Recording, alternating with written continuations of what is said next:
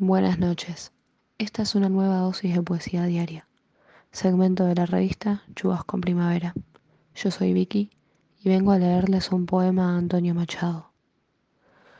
Yo escucho los cantos de viejas cadencias que los niños cantan cuando en corro juegan y vierten en coro sus almas que sueñan, cual vierten sus aguas las fuentes de piedra, con monotonías de risas eternas que no son alegres, con lágrimas viejas, que no son amargas y dicen tristezas, tristezas de amores, de antiguas leyendas.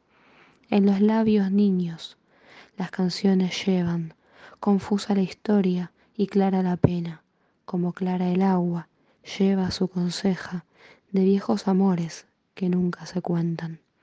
Jugando a la sombra de una plaza vieja, los niños cantaban.